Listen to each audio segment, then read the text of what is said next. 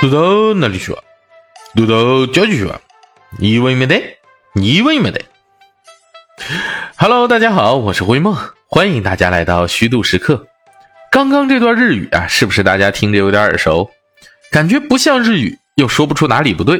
哈哈，其实啊，这个是源自咱们相声名家施圣杰先生的相声名段啊，学日语当中的一小段，纯属恶搞的日语。那我来给大家翻译一下哈。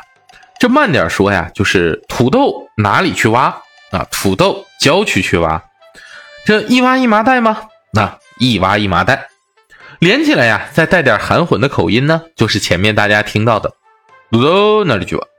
土豆郊区挖，一挖一麻袋，一挖一麻袋。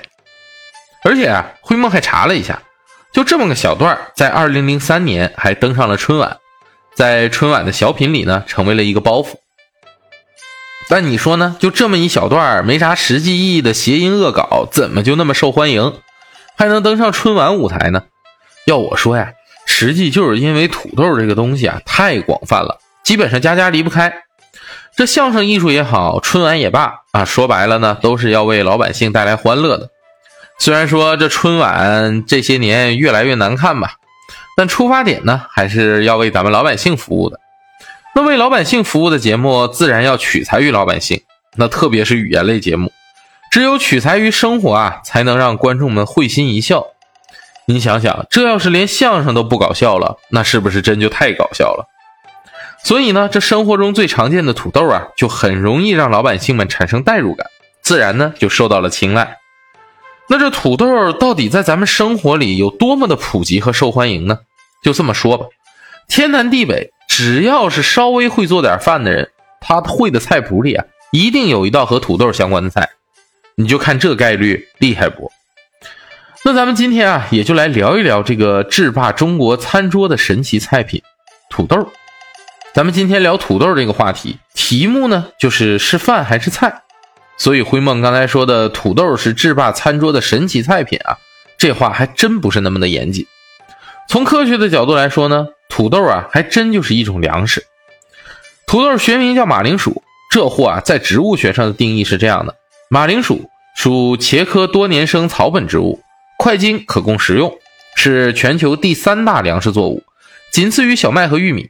同时呢，与小麦、玉米、稻谷、高粱并称为世界五大作物。看看看看，听完灰梦的介绍，是不是整个人都陷入惊奇当中？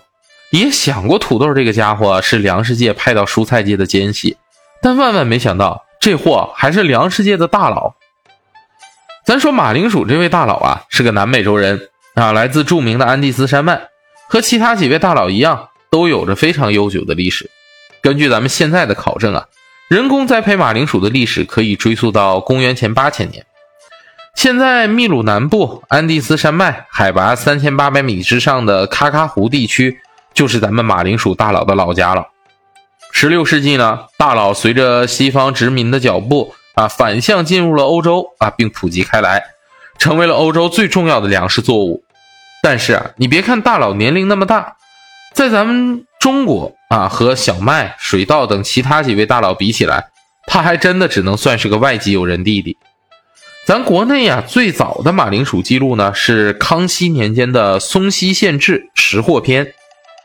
马铃薯这个名字呢，也是那个时候慢慢流传开来。马铃薯这个中文名字啊，是在它进入中国的时候，当地老百姓们呢看它长的形状有点像马的铃铛而得名。这无论是马铃薯的这个学名啊，还是土豆的这个小名，不得不说，咱们这位大佬的形象啊，是真的不咋地。那说到土豆传入中国呢，灰梦还真想起这么个小故事。据说明末清初的时候，天灾人祸不断。那下南洋的华侨眼见着家乡父老因为战乱和饥荒吃不上粮食，哎，心里就着急啊，就想把种植很好的土豆引入中国。这可是西方啊，殖民列强们肯定不愿意沉睡的东方巨龙醒来，所以禁止产量高啊、容易存活的土豆出口。那在中国人回国的时候呢，他们就会严加搜查啊，一点也不给机会。如果搜查出了土豆，那么偷运的人呢，就将面临着非常严厉的惩罚。但是啊，咱们的前辈们在民族大义面前从来没有退缩过。为了解救同胞于水火之中，最后还是找到了办法，将土豆啊从马的屁股里面塞进去，从而躲过检查，顺利呢将马铃薯的种子啊就带回了国内。那经过几代人的培育啊，这个也就慢慢的培育开来了。这个民间传说的真实性啊，确实有待考证。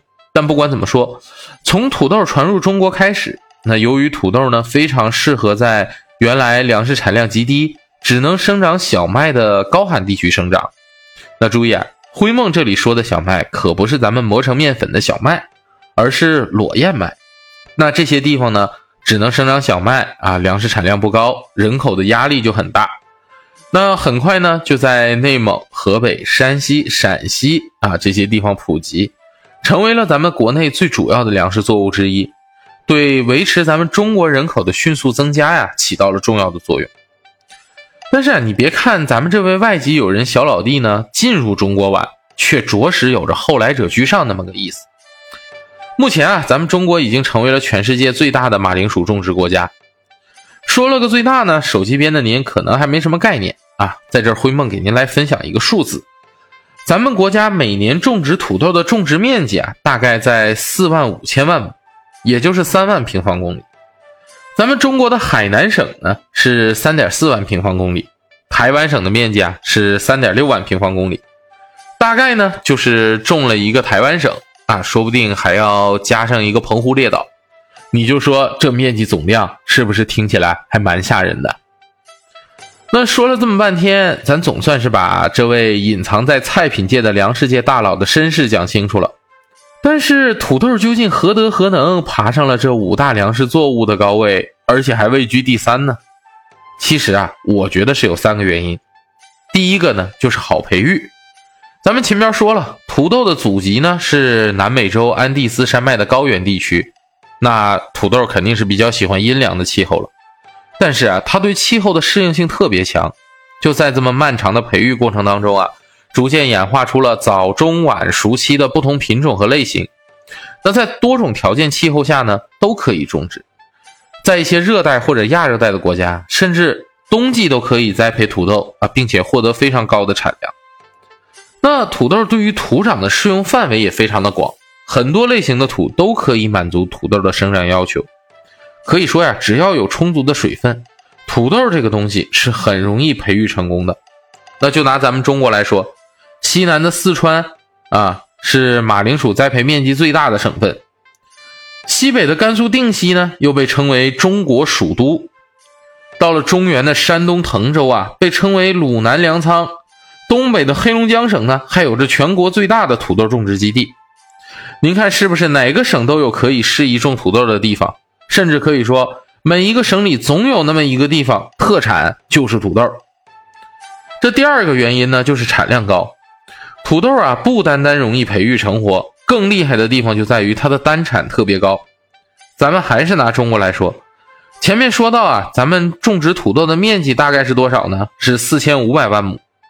那我们的总产量又是多少呢？大家伙可坐稳当了，别被我接下来说出这个数字吓到。咱们的总产量啊，能达到七千五百万吨，这好家伙，每亩的单产啊，接近一点七吨。你说这能养活多少人呢？这第三个原因呢，是营养丰富啊，而且耐贮藏。在咱们的传统印象里，主食呢，大部分可能都主要提供了淀粉啊这些碳水化合物。可能在营养价值上就要稍微差那么一点了，主要以饱腹的目的为主。特别是像土豆这种长相还不怎么地的，肯定觉得它的营养价值就更差些了。但是俗话说得好，人不可貌相，海水不可斗量。咱们土豆大佬啊，可是正八经有着很高营养价值和药用价值的。具体的数据呢，灰梦就不在这给各位掉书袋了。但总归啊，就是各种营养都非常均衡。而且呢，土豆里还有着其他几个主食大佬没有的胡萝卜素啊和抗坏血酸，它的粗纤维含量也很高，可以说啊是一种十全十美的主食了。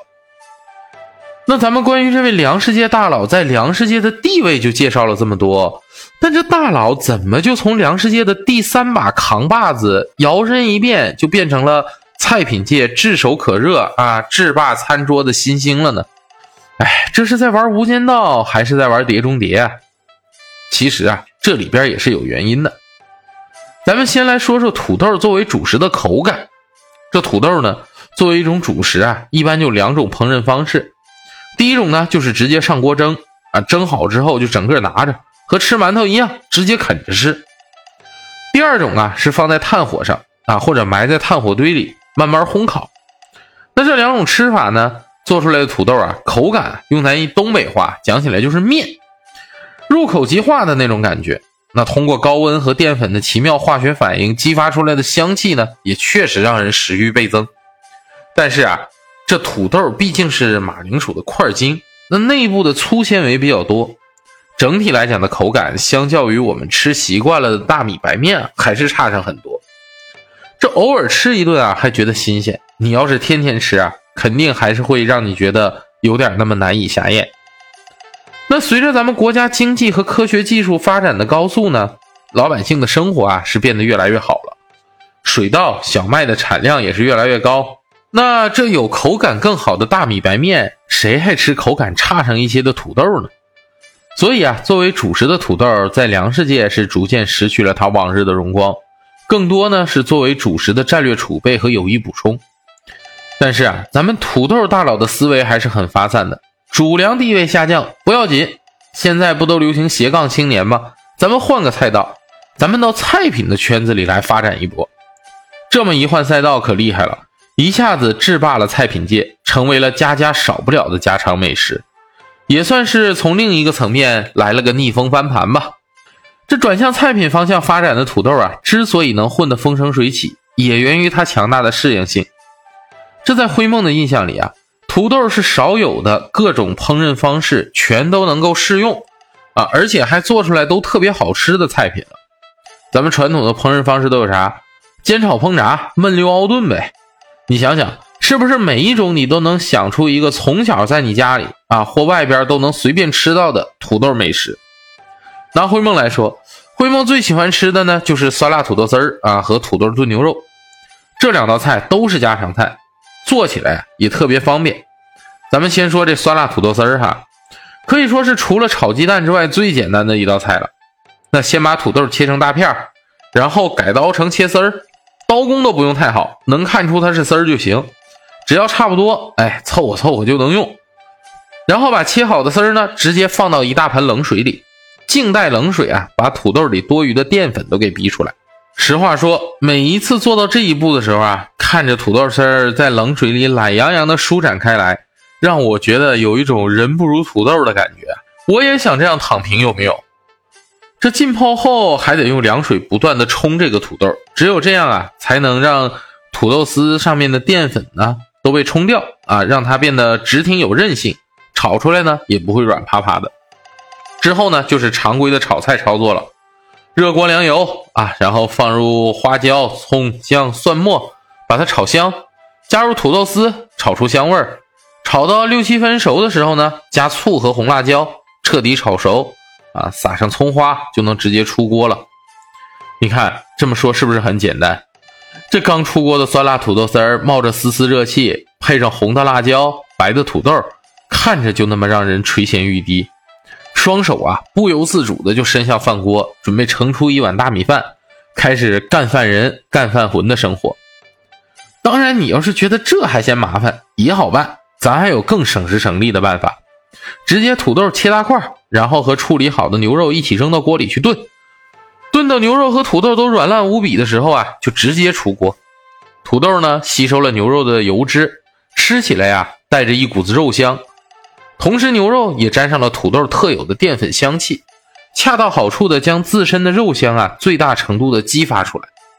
吃饱喝足，再来上一碗清亮的、饱含了土豆和牛肉精华的原汤，原汤化原食儿，哎，别提多美了。当然了，除了灰梦上面说的两种最简单的家常做法，中西菜各种大菜里也经常能见到土豆的身影。咱们就说西餐里的顶级鹅肝名贵吧。但在那里头也经常用到特制的土豆泥作为搭配，照样也能相得益彰。你看咱土豆大佬是不是也算排面足足的了？这明天啊，就是咱们的女神节。说到女神节，不得不多说一嘴。这土豆别看也是淀粉为主的碳水化合物作物，但是啊，其含量仅是同等重量的大米的四分之一左右。而且研究表明呢，马铃薯中的淀粉是一种抗性淀粉，具有缩小脂肪细胞的作用。不但如此，土豆里面还含有丰富的维生素 B 一、B 二、B 六和泛酸等 B 族维生素及大量的优质纤维素。还有微量元素、氨基酸、蛋白质、脂肪和优质淀粉等营养元素，所以呢，土豆对咱们这些啊想要保持好身材又热爱碳水的女神们，哎，还是特别友好的。不妨做土豆用来做主食，那搭配优质的蛋白质，对于减脂塑形都有着特别好的效果哟。